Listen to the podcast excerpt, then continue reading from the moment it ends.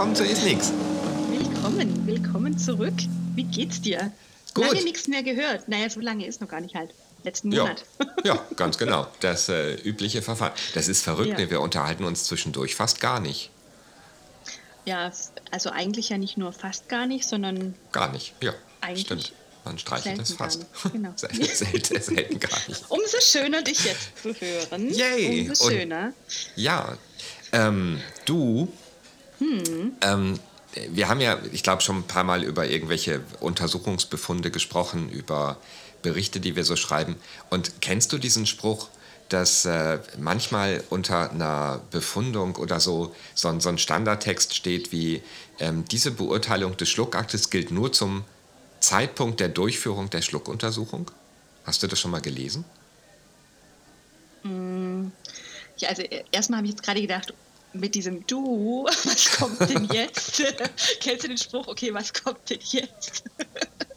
Und jetzt, äh, der, dieser Spruch, tatsächlich in der Form, in dem Wortlaut, glaube ich, tatsächlich noch nicht so Okay. oft, nee. Weil ich kann mich daran erinnern, dass das, äh, ich weiß nicht in, in welcher Klinik, wo ich gearbeitet habe, das war, aber da stand das tatsächlich unter den Befunden drunter und ähm, das wurde halt immer mitdokumentiert. Das war so ein fixer Text in, in dem Formular, dass das Untersuchungsergebnis nur zu dem Zeitpunkt der Durchführung der Untersuchung gilt. Und, Gilt, äh, okay. Ja. Was, Also- wenn man ehrlich ist, ja quasi auch stimmt, weil im Prinzip schaut man sich das Schlucken ja nur in dem Moment an. Absolut, naja, klar. Es ist Und immer eine Momentaufnahme, so ein Stück weit, ja. Ich habe mir immer gedacht, ah, das ist so ein Standardtext, wie der Patient wurde Ja. über den Untersuchungsablauf informiert und war einverstanden, Ja. so ein bla bla bla. Aber ähm, ist das nicht, eigentlich müsste man da länger drüber nachdenken, oder? Weil das ja Ja, eigentlich dann lass heißt, uns doch da mal länger drüber nachdenken. Jetzt ist doch ist jetzt gerade eine gute Gelegenheit, da mal drüber nachzudenken. ja, weil, wa- was heißt das eigentlich, Ja. wenn, wenn ich irgendwie morgens um 8 eine Schluckuntersuchung, egal ob jetzt klinisch, Bildgebung oder so mache, ähm, und ich dann dokumentiere, ja, aber was auch immer ich jetzt sage, gilt eigentlich nur für die Sache, die ich da um 8 Uhr überprüft habe.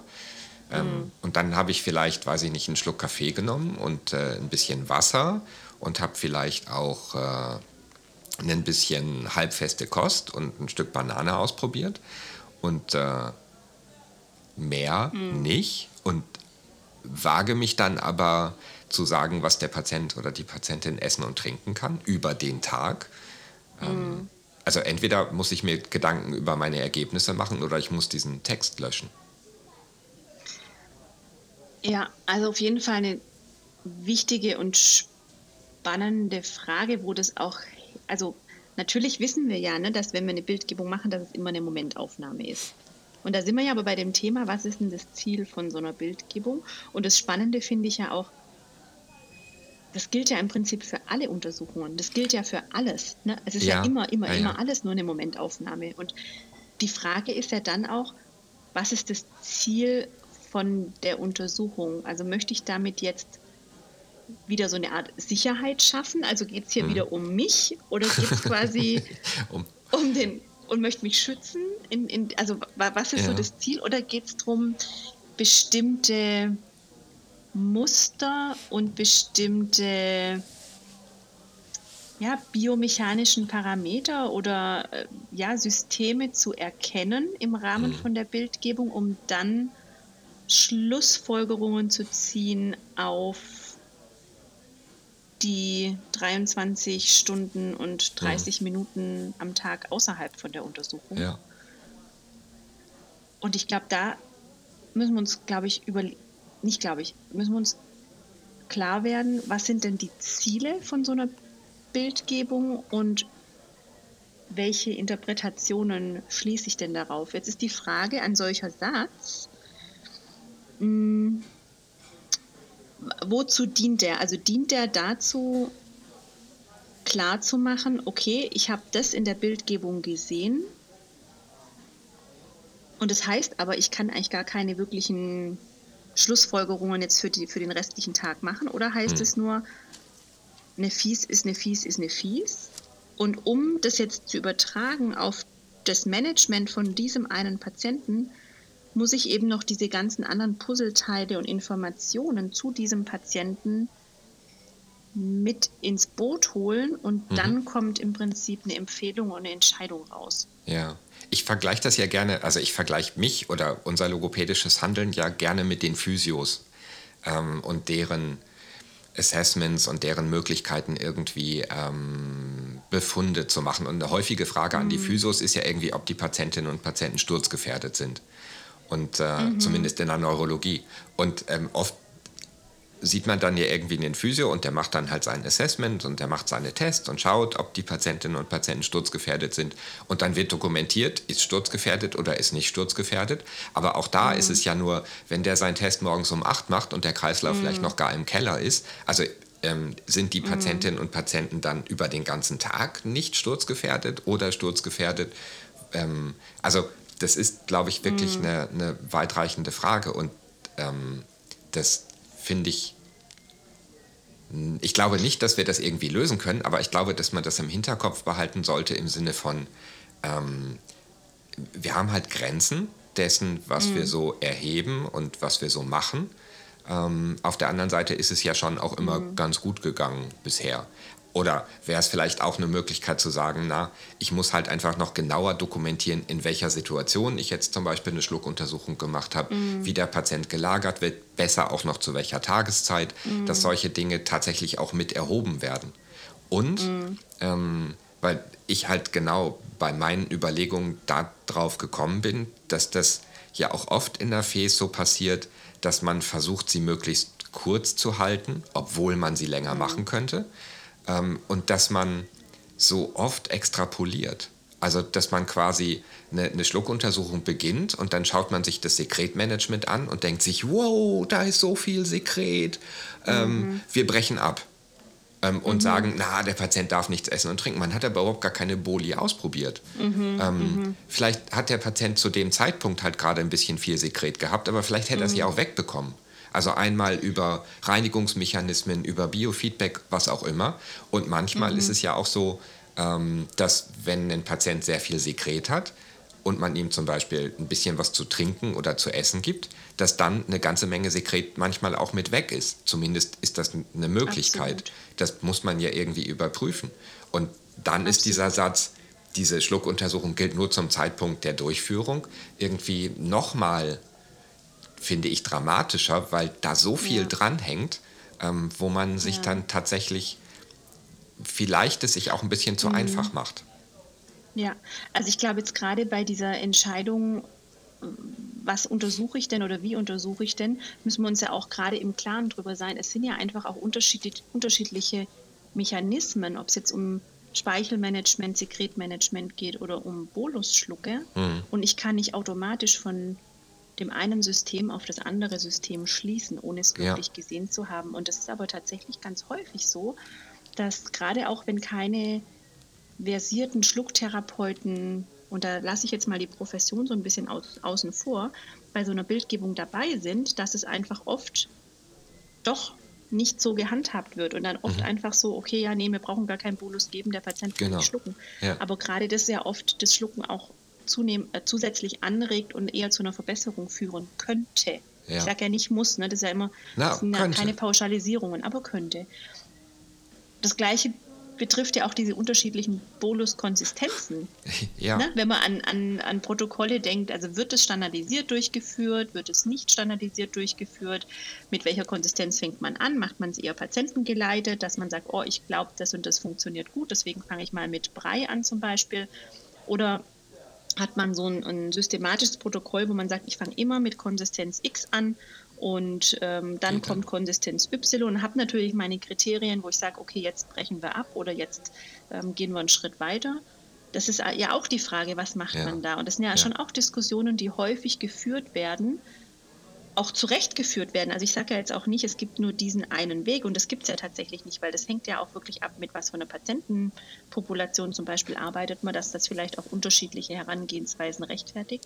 Hm. Aber die Gefahr, dass einfach Informationen nicht erhoben werden, die aber wichtig wären fürs Management, die sind halt einfach größer, wenn es kein strukturiertes Vorgehen gibt. Ja. Weil doch ja oft es so ist, wenn man jetzt mit halbfest anfängt zum Beispiel und die Patienten haben viele Residuen, die dann vielleicht auch noch überlaufen und dann kommt es vielleicht doch zu einer postegluditiven Aspiration oder was auch immer. Na, ähnlich wie bei dem Sekret, was du jetzt gerade gesagt hast, dann wird die Untersuchung gestoppt, weil man dann davon ausgeht, naja, Flüssigkeiten Geht funktionieren nicht. auch nicht. Ja, und wir empfehlen ja. maximal angedickte Flüssigkeiten oder so. Und das ist so schade, gerade bei den Patienten, die lang auf eine Untersuchung warten und die vielleicht auch im ambulanten Bereich da jetzt untersucht werden und wo einfach klar ist, ey, die kriegen maximal in drei bis sechs Monaten wieder eine Untersuchung und ja. haben halt bis dahin ihr Etikett kleben. Ja. Und das finde ich schon wichtig, sich da mal aktiv Gedanken drüber zu machen. Also welche Konsequenz hat es denn jetzt, wenn ich mit Flüssigkeiten anfange oder wenn ich mit Brei anfange? Welche Konsequenzen, hm. welche, welchen Einfluss hat es denn auf meine Interpretation und auf mein weiteres Vorgehen? Weil eigentlich darfst das ja nicht haben, weil ich möchte ja, ich möchte ja den Patient in den Fokus stellen mit seinen Fähigkeiten und mit seinen Fertigkeiten und möchte vielleicht herausfinden, was, was kann er denn vielleicht leisten und genau, welchen, was, was geht ja. denn tatsächlich nicht doch mhm. noch und deswegen mhm. macht man ja auch eine Schluckuntersuchung. Gerade im, im ambulanten Bereich ist es ja spannend, besonders viele Konsistenzen auszuprobieren mhm. und besonders die Konsistenzen auszuprobieren, die vielleicht bei den Patienten auch am nächsten sind. Also ja. wenn, wenn ich ambulante Schluckuntersuchungen mache, dann bitte ich die Patientinnen und Patienten schon beim Telefongespräch, ähm, Speisen und Getränke oder vor allem Speisen mitzubringen, die relevant sind. Also mhm. wenn ich jetzt mit Nautilis Aqua einen, einen, Schluckversuch mache und von mir aus mit Wasser und ähm, mhm. mir noch ähm, zwei oder drei andere ITSI-Level dazu hole, dann ähm, muss das ja nicht die Lebenswirklichkeit des Patienten widerspiegeln. Mhm. Dann weiß ich halt nur, dass er IC-Level 2 bis 4, je nachdem, gut oder nicht so gut schlucken mhm. kann. Aber was heißt denn das jetzt für seinen Tafelspitz, für seinen mhm. Schnitzel, für seinen Saumagen und äh, sein mhm. Müsli am, am, zum Frühstück? Ne? Wie machst du das? Weil das ist auch was, was ja oft diskutiert wird. Also und vielleicht habt ihr diese Diskussion auch ganz oft in Fies-Grundkursen oder wie auch immer. Da hast du ja ganz viel Kontakt auch zu vielen, vielen, vielen Menschen, die Fies-Untersuchungen machen oder machen wollen oder wie auch immer. Wie kommt man sozusagen, wenn man jetzt eine bestimmte Testkost untersucht hat? Wie, mhm. Also wie machst du das ganz praktisch? Wie wirkt sich das auf die Entscheidungs Freudigkeit aus, quasi, oder auf die Empfehlung. Ja. Welche Konsistenzen werden denn nun freigegeben und ah. welche nicht? Das ist ja. auch so eine echt spannende Frage. Also wenn ich jetzt in der Untersuchung eine bestimmte Konsistenz untersuche, ja. welche Lebensmittel werden denn damit quasi abgedeckt, wenn ich das ja. jetzt mal so ein bisschen. Was eine ketzerische Ketzer. Frage. Ja, ich wollte gerade ein bisschen ketzerischer formulieren ja. darf. Ja. Mhm. Naja, also natürlich sind das bei, bei FES-Kursen und gerade wenn man auch irgendwie so in, in Diskussionen mit, mit anderen Leuten, die schon etwas länger die FES machen, tritt, dann ist das eine wichtige Frage, welche Konsistenzen überprüfe ich mhm. und was gebe ich dann hinterher frei. Mhm. Also einmal ist mein, mein Lieblingsspruch ist immer, wir geben nichts frei und wir verbieten auch nichts. Mhm. Ähm, aber man kann, glaube ich zumindest, anhand der allen oder aller getesteten Konsistenzen so ein kleines bisschen Rückschlüsse ziehen auf, was wird wahrscheinlich mhm. sicher und erfolgreich sein oder bei, bei welchen Konsistenzen ähm, gibt es wahrscheinlich noch Probleme, weil man ja zum mhm. Beispiel bei einer Fee sieht, dass wenn es bei sehr fester Kost oder bei fester Kost, so IC Level 7 von mir aus, wenn es da zu Residuen postiglutitiv kommt in bestimmten Bereichen, dann weiß man, dass manche Muskelaktivitäten vielleicht nicht ausreichend sind. Ähm, wenn es eher ähm, bei. Oder Koordination. Oder, oder Koordination, immer. genau. Ja. ja. ja. Ähm, mhm. Also, was ich damit eigentlich sagen möchte, mhm. ist, ich schaue mir sehr genau an, welche Pathologien sehe ich bei unterschiedlichen Konsistenzen. Und mir geht es eher dann darum, zurückzuschließen, warum das Ganze passiert ist. Also mhm, jetzt kann man natürlich sagen, okay, wir haben irgendwie ITSI Level 3 ausprobiert und bei ITSI Level 3 gab es das und das Problem. Also ITSI Level 3 kriegt der Patient nicht, er braucht halt festere Sachen. Dann habe ich ITSI Level 4 ausprobiert, ähm, habe ein bisschen weniger Pathologien und so weiter. Und am Ende landet der Patient dann bei ITSI Level 5 für Speisen und Getränke. Ähm, und yay, habe ich ein Ergebnis. Aber was mich mehr interessiert, ist, wo liegt denn die, der, der, der eigentliche pathologische Effekt? Was ist das Problem gewesen? Und das kriege ich über das Testen mehrerer Konsistenzen ja raus. Und auf der Basis entscheide ich dann, was die Patientinnen und Patienten idealerweise essen und trinken sollten. Dass sie das ist auch nicht so ein allgemeines, ah, Sie müssen halt immer die und die Kompensation anwenden, sondern die ist dann abhängig von dem, was ist da eigentlich gerade passiert. Beim Kaffee vielleicht mhm. besser Chin Down, ähm, aber beim Essen ähm, sorgen Sie dafür, dass es ein bisschen wärmer ist. Ähm, halt so eher mhm. konkretere Beispiele aus dem Leben als mhm. Empfehlung hinterher und nicht eine ähm, kurze Beschreibung, der Patient darf nur IC-Level 4 essen oder braucht eingedickte Getränke mit IC-Level 3.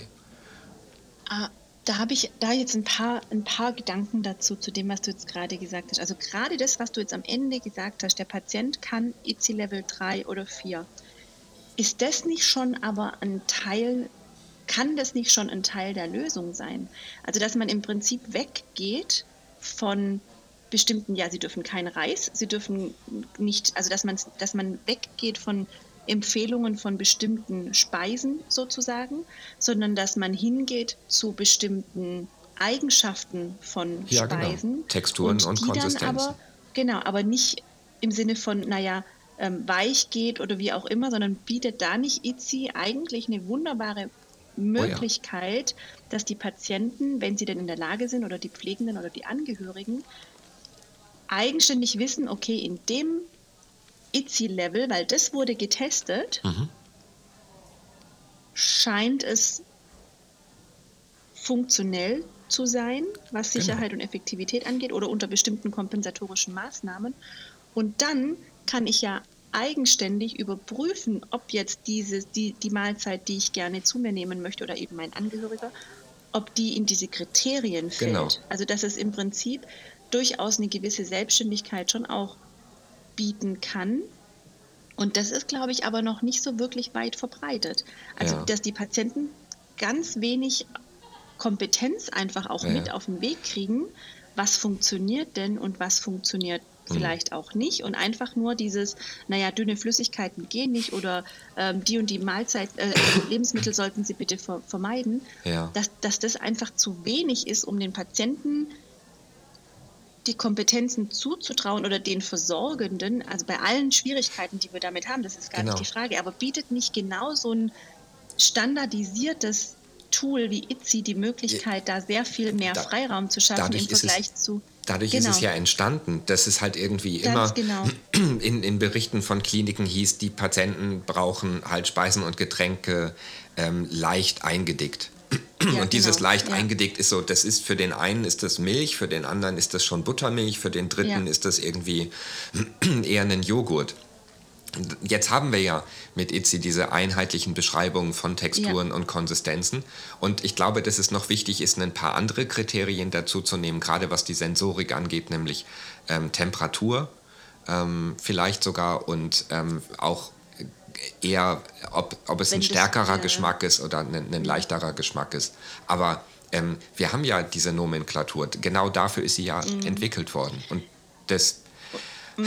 macht es so wichtig, das im klinischen Setting ja auch quasi zu implementieren, diesen äh, steinigen und zuweilen auch sehr diskussionsreichen Weg, aber den tatsächlich mhm. einzugehen, damit eben ähm, die Patientinnen und Patienten und ja auch die Angehörigen im klinischen Setting schon merken, okay, das sind bestimmte Konsistenzen und sich dran ja. gewöhnen. Und wenn sie dann zu Hause sind, möglichst geschult wurden, so wie sie ja. mit, mit über einen Airvo oder über eine ähm, EasyPep oder über ein ähm, Sauerstoffgerät geschult wurden, ähm, eben auch in Sachen Konsistenzen geschult werden können ja. müssen. Also da auch kompetenzorientiert, ne? nicht, so, nicht so defizitorientiert im Sinne von, nee, das dürfen sie nicht mehr essen und trinken. Nein, sondern, sondern essen sie so und so. Genau, und das äh, würde uns ja auch wirklich erleichtern, zu sagen, okay, wenn ich jetzt in der, in der Bildgebung eine bestimmte Konsistenz überprüft habe, nach einem bestimmten festgelegten Kriterium, was, was die Eigenschaften hm. sind, nämlich dass es ähm, EC-Level 5, 6, was auch immer ist. Das heißt, dass das, dass das Lebensmittel folgende Eigenschaften haben muss. Und das kann man ja mit diesen verschiedenen Testverfahren wirklich genau. leicht untersuchen. Dann kann man im Prinzip sagen, okay, wenn Sie ein Lebensmittel haben, das Sie mit der Gabel ähm, so und so zerdrücken können genau. oder mit dem Löffel einmal probieren, dann ähm, ist es in Ordnung. Wenn das zu hart ist oder wie auch immer, dann ist es eher schwierig ja. so. Und das ermöglicht uns ja dann auch nicht zu sagen, okay, wie kann ich denn jetzt von bestimmten Konsistenzen aus der Untersuchung auf die Empfehlung schließen, weil dann habe ich ja, okay, wenn ein Lebensmittel die und die und die Eigenschaften erfüllt, dann ja. Genau. Und wenn es die nicht erfüllt, dann eher dann nein. Ja.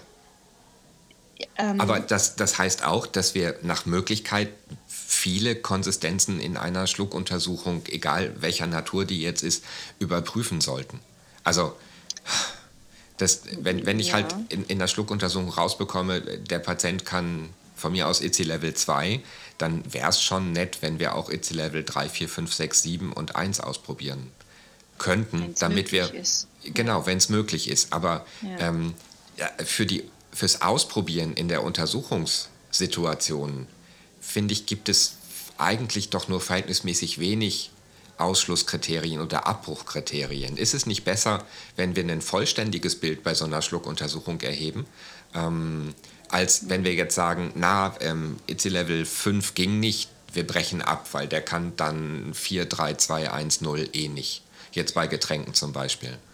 Ähm, also ich glaube, da ist wieder schon die Frage, also wie staffeln wir das nach Schwierigkeit sozusagen? Also äh, gehen wir davon aus, wenn die eine Konsistenz nicht ja. klappt, dann äh, dass dann die andere auch nicht ja. klappt. Und da geht es halt wieder, da kommen wir wieder quasi zu der Überlegung, okay, kann ich denn während der Untersuch äh, Untersuchung schon Hinweise kriegen, warum klappt es denn nicht? Mhm. Und da kann ich ja, oder was ist das Problem überhaupt beim Schlucken? Und da kann genau. ich ja genau. dann schon Hypothesen bilden und dann auch überprüfen, gehe ich davon aus, dass jetzt noch was Festeres nicht gut funktioniert. Hm. Geht eher was Flüssiges. Es kommt ja immer noch, in welche Richtung das geht. Das heißt ja nicht automatisch umso fester, umso leichter oder ja, ja. umso dünner, Früher hat man immer leichter. gesagt, Flüssigkeiten sind die Königsdisziplin. Davon ist man jetzt ja, ja hoffentlich ich, auch wieder ein bisschen ab. Genau. Und deswegen ist ja auch die, die Frage, macht es nicht Sinn, warum fängt man nicht mit Level 1 an sozusagen? Also warum fängt man nicht mit dem neutralsten an, was es gibt, nämlich dünne Flüssigkeiten. Ja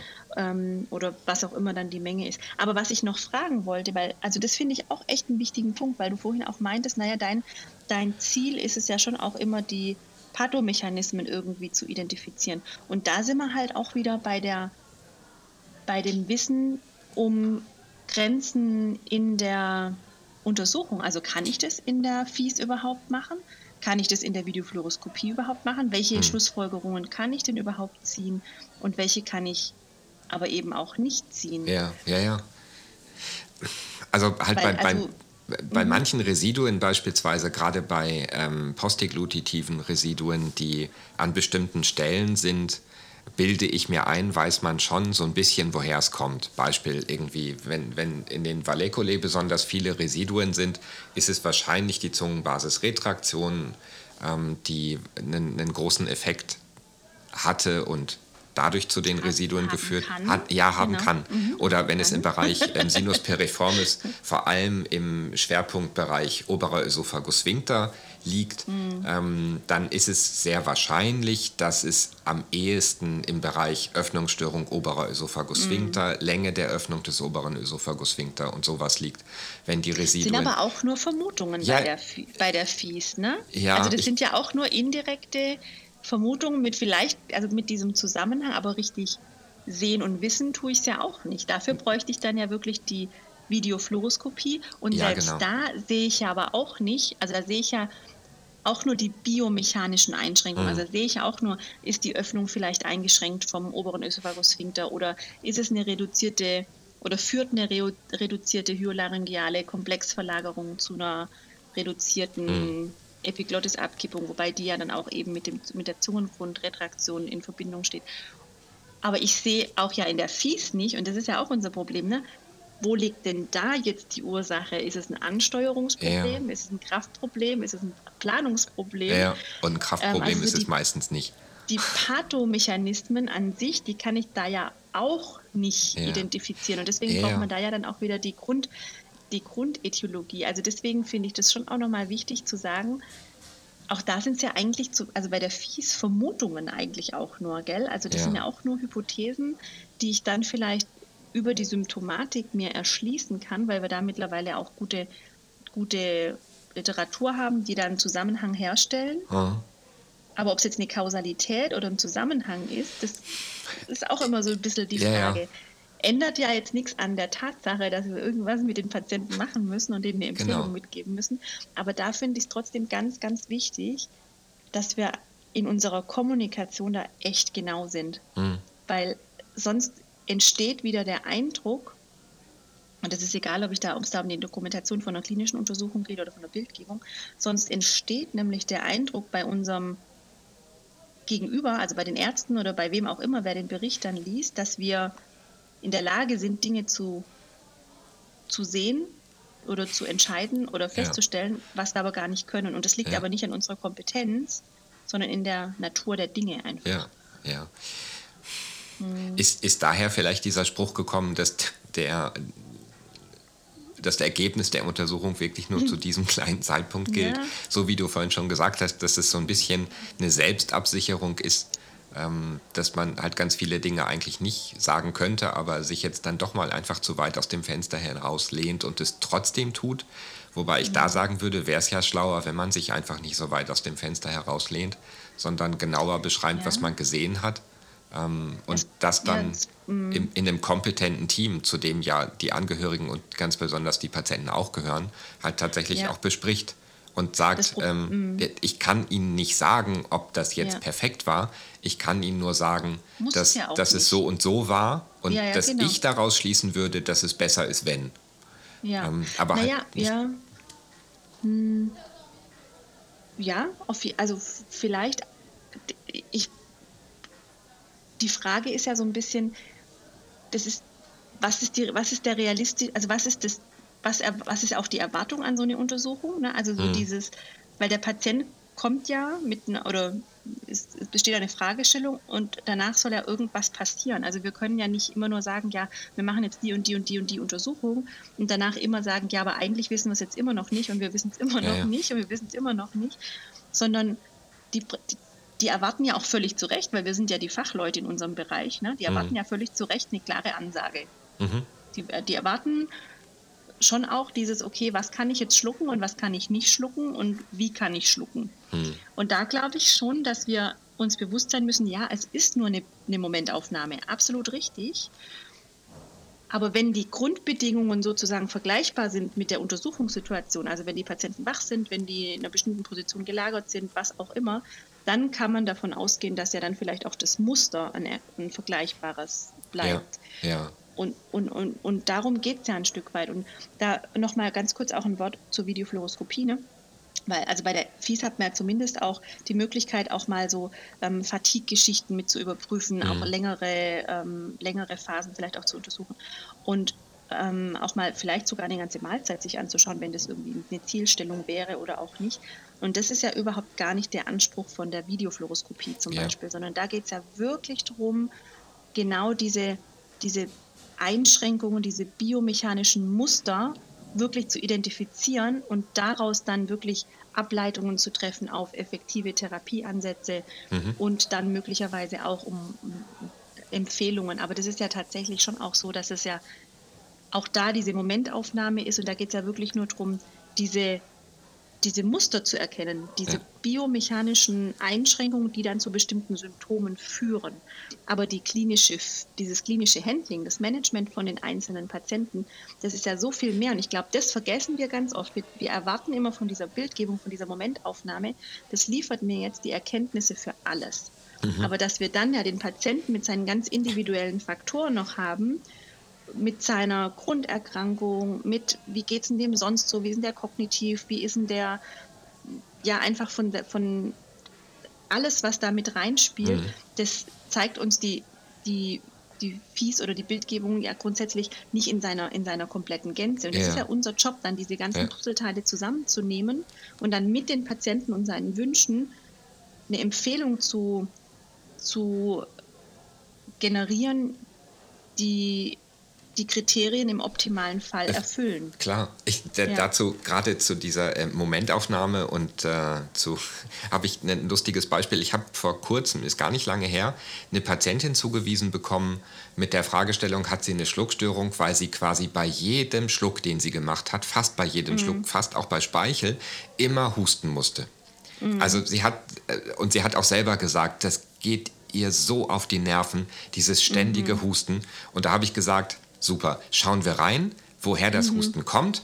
Ähm, und dann haben wir eine, eine bessere Idee. Ich habe eine klinische mhm. Schluck, also eine angedeutete klinische Schluckuntersuchung mit ihr gemacht. Sie hat ein paar Schlucke Wasser getrunken und tatsächlich nach jedem Schluck hat sie gehustet. Dann haben wir das Endoskop reingeschoben und zack war das Husten weg. Wir haben mhm. ganz viele verschiedene Konsistenzen ausprobiert. Wir haben ganz viele Schlucke gemacht und bei keinem mhm. einzigen hat sie gehustet. Und da habe ich sie angeschaut und gesagt, was machen Sie jetzt? Torpedieren Sie jetzt die Untersuchung? Da meint sie, nee, ähm, ich muss jetzt im Moment nicht husten. Wie wäre es, wenn wir das Endoskop einfach drin lassen? weil, ähm, weil tatsächlich haben wir das Endoskop dann rausgezogen und äh, zack hat sie gehustet. Ähm, das wollte ich jetzt gerade fragen, wie war es denn danach? Ach, spannend. Ja, es okay. ist tatsächlich, ähm, also wir haben bei der Schluckuntersuchung schon gesehen, dass es bei keiner Konsistenz zu irgendeiner Pathologie gekommen wäre, die mhm. ähm, hätte ursächlich sein können. Sie hatte kein Leaking, sie hatte keine Penetration, sie hatte keine Hinweise darauf, dass intradeglutitiv mhm. irgendwas passiert ist. Es waren keine Residuen da. Und wir haben von jeder Konsistenz mehrere Löffel probiert, also mehrere Größen mhm. und mehrere Einheiten. Also wir mhm. machen nicht immer nur einen Löffel Joghurt, ja. sondern halt immer mehrere Löffel. Und mhm. nichts, es war, es war perfekt. Also, und die Dame war über 90. Wie eine junge Göttin hat sie geschluckt. Ähm, aber sobald das Endoskop raus war, hat sie halt wieder gehustet. Nur bei der Untersuchung haben wir gesehen, dass sehr tief ähm, so fünfter, sechster ähm, Knorpelspange, dass in dem Bereich eine ganze Menge Sekret saß. Mhm. Und ich bilde mir das jetzt ein, aber das ist meine Hypothese, dass sie in dem Moment, wo sie geschluckt hat und wo halt alles in Aktivität geraten ist, das Sekret sie zum Husten gereizt hat mhm. und dass sie durch die Untersuchung aber so abgelenkt war abgelenkt. und so fixiert mhm. war auf das Schlucken, dass das eben der stärkere Reiz war, der mhm. nicht mehr fürs Husten gesorgt hat. Und nach mhm. langem, ich schaue mir das Video nochmal an und bespreche das mit anderen Menschen, sind wir zu dem mhm. Ergebnis gekommen, dass die sicherste, sinnvollste Variante für die Patientin ist, mehr zu inhalieren, damit das Sekret mhm. flüssiger wird und sie es besser ähm, mobilisieren mhm. und dann auswerfen, runterschlucken, was mhm. auch immer kann. Aber der Schluckakt selber ist safe. Mhm. Ähm, also eine ja, äh, ne, ne grandiose Geschichte. Ich, das war mhm. wirklich, sie hat gehustet und gehustet, wir schieben das Endoskop rein, zack, war Ruhe. Mhm. In, äh, Spannend. Es, ja, naja. Mhm. Ähm, also okay. halt auch das, dieses, äh, es ist natürlich ist es nur eine Momentaufnahme, aber die kann ja. auch so überhaupt gar nichts mit der Realität zu tun haben. Aber ähm, es ist trotzdem wichtig, finde ich, immer ja. auch in, in so einem Fall ähm, mehrere Konsistenzen in mehreren Bolusgrößen. Ja. Ähm, auch Absolut. gerne als, wir haben da letztes Mal drüber gesprochen, in konsekutiven Schlucken auszuprobieren. Also so mhm. viele Informationen zu sammeln, wie geht, wie sinnvoll mhm. ist, wie zur Fragestellung passt, ähm, zum Patienten passt und zur Situation passt, ähm, um dann am Ende ein möglichst äh, mhm. umfangreiches Bild zu haben, auf dem man seine Empfehlungen basieren lassen kann. Das schon, ganz genau, aber halt auch nicht zu, also nicht die Erkenntnisse aus der Bildgebung als ausschließliche Empfehlungsgrundlage genau. zu nehmen. Genau, ja. sondern dann einfach dieses Bild abzurunden. Aber das Bild ist runder, mhm. auch vorher schon, wenn, wenn ich mehrere Konsistenzen überprüft habe. Wenn ich einen Löffel Götterspeise ausprobiert habe, äh, dann absolut. weiß ich nichts. Also, ja, ja. Und je mehr Konsistenzen, je größer die Menge und so weiter. Und deswegen sehen Standardprotokolle ja irgendwie meistens mindestens drei Schlucke pro Konsistenz und auch in unterschiedlichen Größen. Mhm. Und auch immer häufiger sehe ich das konsekutive Schlucke, zumindest mhm. für Flüssigkeiten ähm, mhm. vor. Ja, finde ja, ich eine gute ja, Idee. Ui, schon so spät. So. Ganz weicher, ganz weicher Ausklang alles. Ja, das ist schon, ne? Naja, irgendwie, es kam heute kein Schlusswort. Also habe ich mir gedacht, machen wir das mal. Zack. Pauschen ah. Panther lässt grüßen. Ja, ja Mensch, spannend, ja. spannende Diskussion. Ich, ich würde mich total freuen, da auch irgendwie Impulse zu kriegen von unseren Zuhörerinnen und Zuhörern. Na, wie, macht ihr das? Was sind denn eure Denkprozesse? Wie ja. geht ihr mit diesem Thema um, gerade was so das Übertragen von Empfehlungen angeht, von untersuchter Konsistenz zu Realwelt, sage ich jetzt mal. Genau. Das ähm, fände ich sehr, sehr spannend. Ja, ich ich freue mich auch auf, über Rückmeldungen, Kommentare auf allen gängigen Kanälen. Absolut. Auf Twitter machen wir jetzt nicht mehr, das lohnt sich nicht. Ähm, vielleicht finden wir einen eigenen Mastodon-Server. Mal schauen. Ja, ähm, in diesem Sinne, liebe Steffi, liebe Zuhörerinnen und Zuhörer, stay hungry. Stay tuned. Bis Ciao. zum nächsten Mal. Bis zum Tschüss. nächsten Mal. Ciao.